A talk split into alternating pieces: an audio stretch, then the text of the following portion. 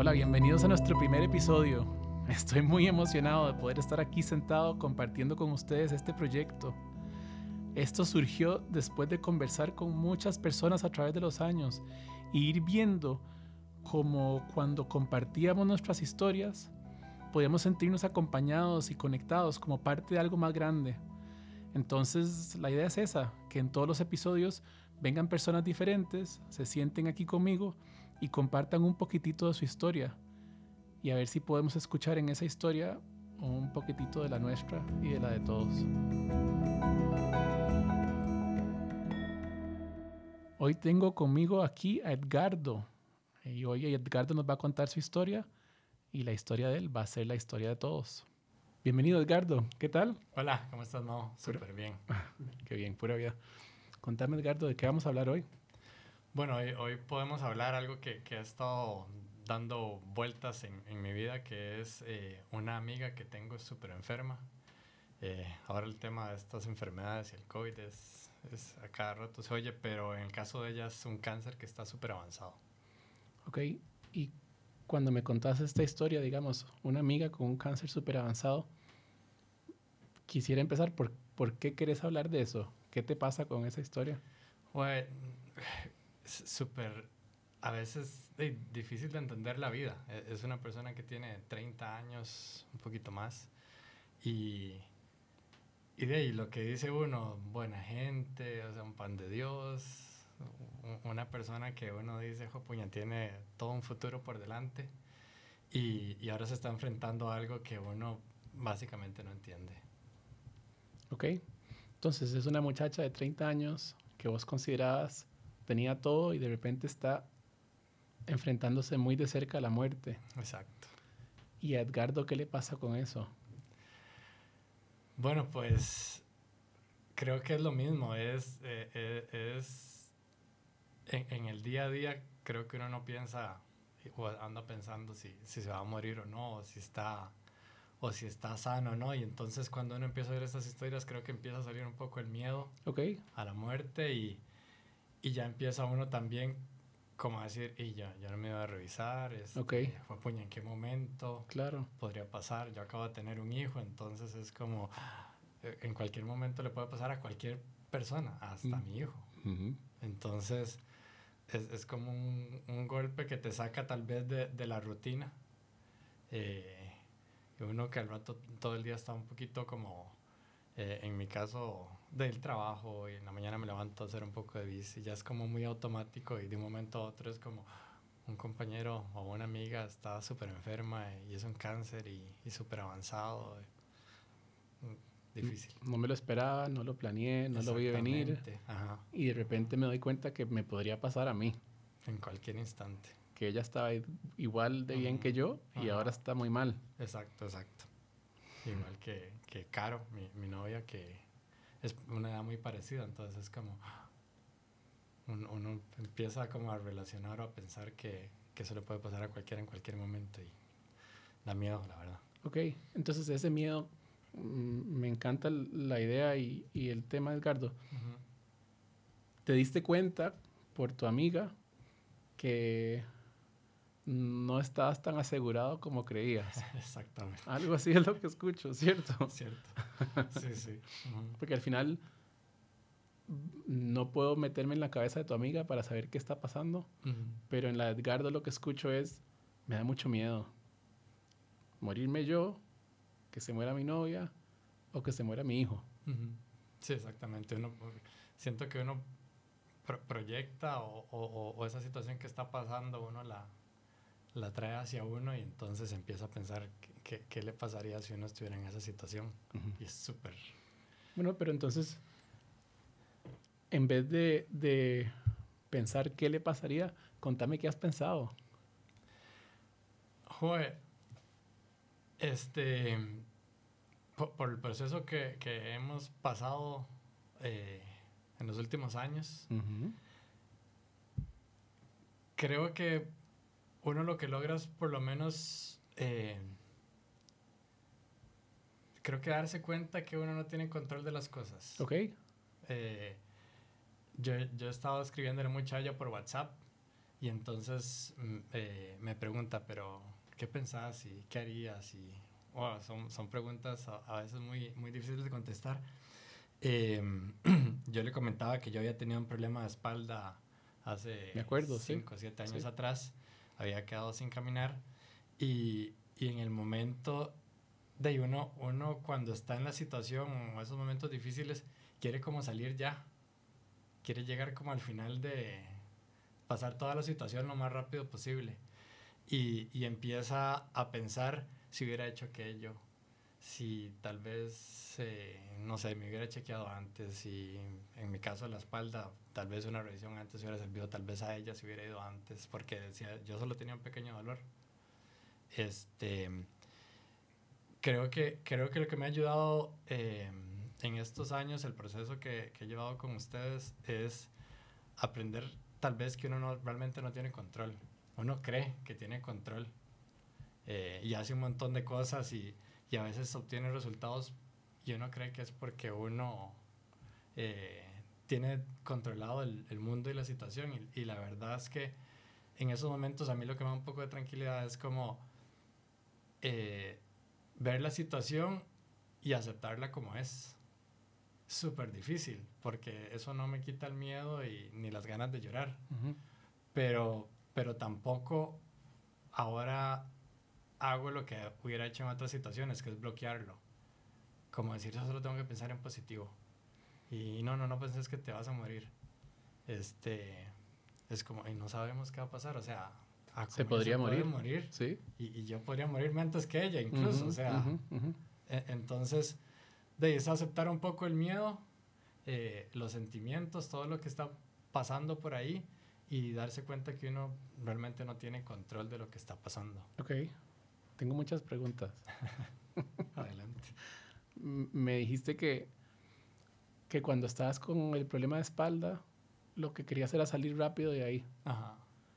¿Qué significaba salir rápido? Es, es, es algo que creo, y, y, yo se lo dije a ella, es algo que creo que genera mucha angustia en las personas. En mi caso generaba mucha angustia. Y era, yo me imaginaba cómo tenía que ser el futuro. Y yo debería estar caminando, debería estar andando en bici, casi que negando todo lo que estaba pasando en el presente. Entonces, estar en el, eh, estar pensando en, en, en, llegar al final eh, es súper, en mi caso, realmente me angustiaba mucho porque normalmente no sucede como uno se lo imagina. Mm. Y lo único que pasa en, en, el presente es que uno está negando realmente lo que está viviendo. Y aunque es difícil decir que, que lo que está viviendo uno es un regalo, realmente por, las experiencias que, que, he vivido, en el fondo siempre todo pasa de la mejor manera. Mm. Entonces, vos podrías decir que cuando estabas malo de la espalda y no podías caminar, era de la mejor manera. Ahora lo veo así. Mm. Claro, en ese momento no habíamos hecho el proceso que, que hemos llevado con, no importa. con el tiempo, pero, pero sí, eh, en ese momento uno nada más decía, no, es que fue puña, si hubiera ido al doctor.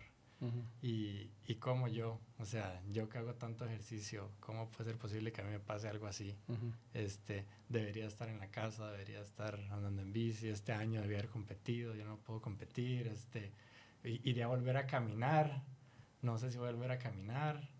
Eh, son un montón de situaciones y, ideas en la cabeza que realmente ahora me doy cuenta que no aportan. Mm. Creo que hay que darle su lugar, es la cabeza jugando con uno.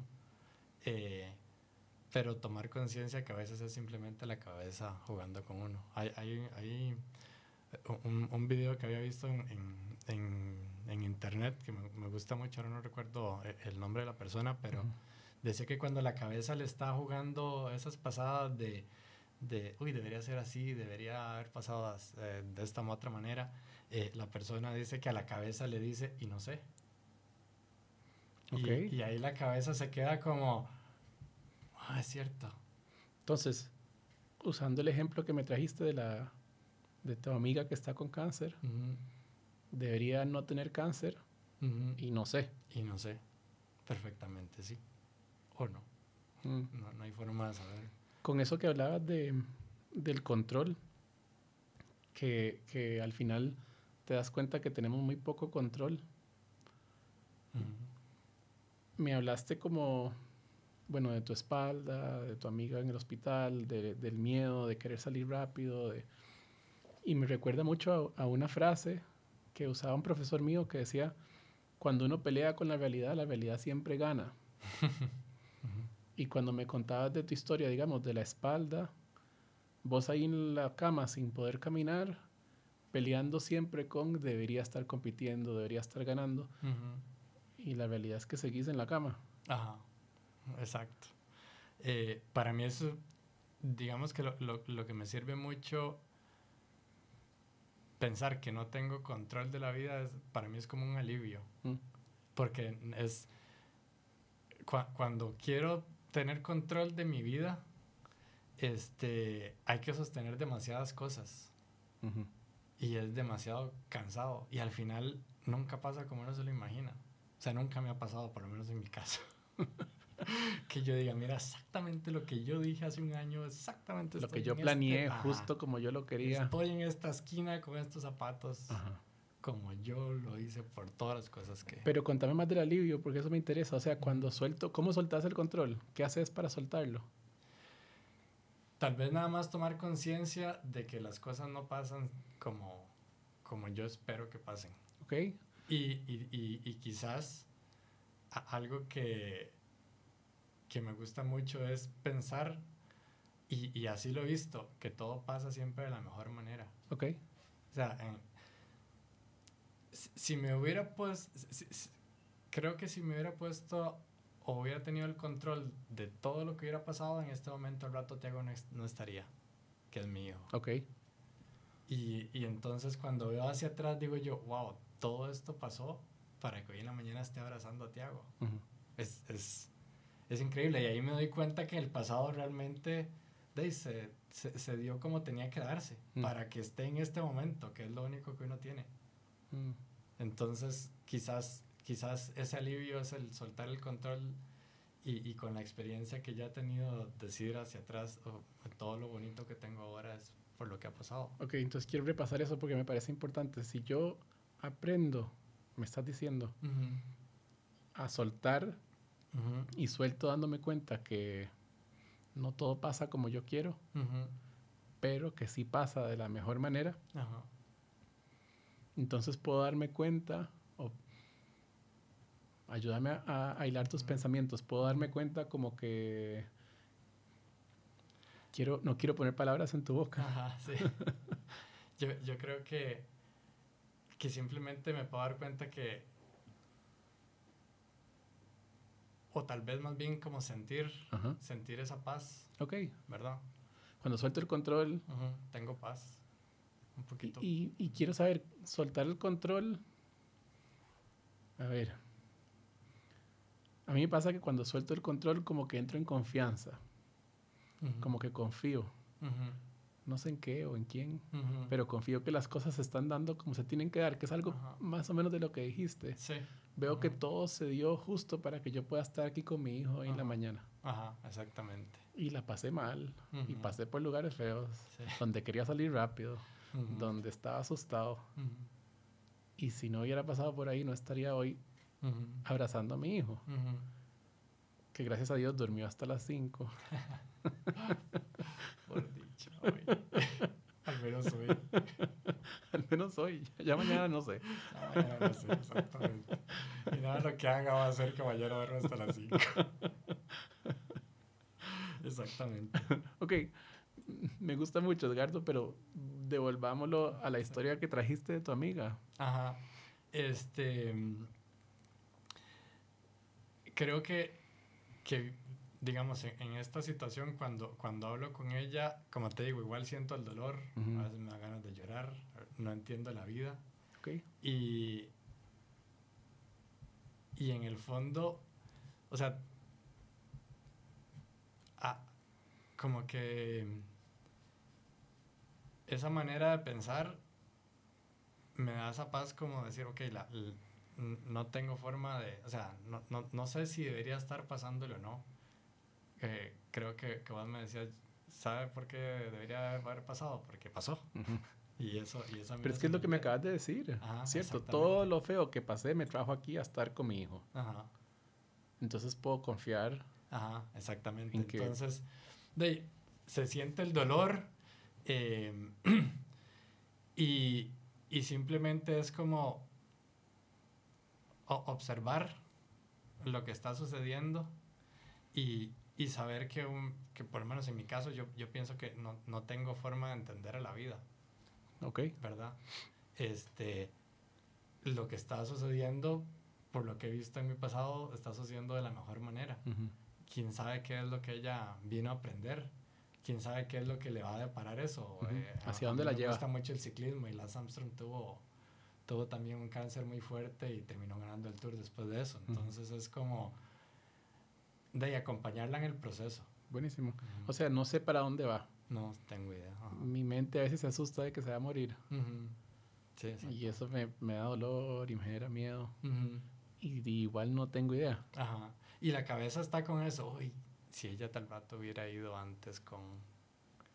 Y, y ahí lo único que me queda antes de dejar que la cabeza siga dando vueltas, es decirle, no sé. No sé. Al rato hubiera ido y después sale la cita del, del, doctor y choca en carro y se mata y uno dice, ¿cómo?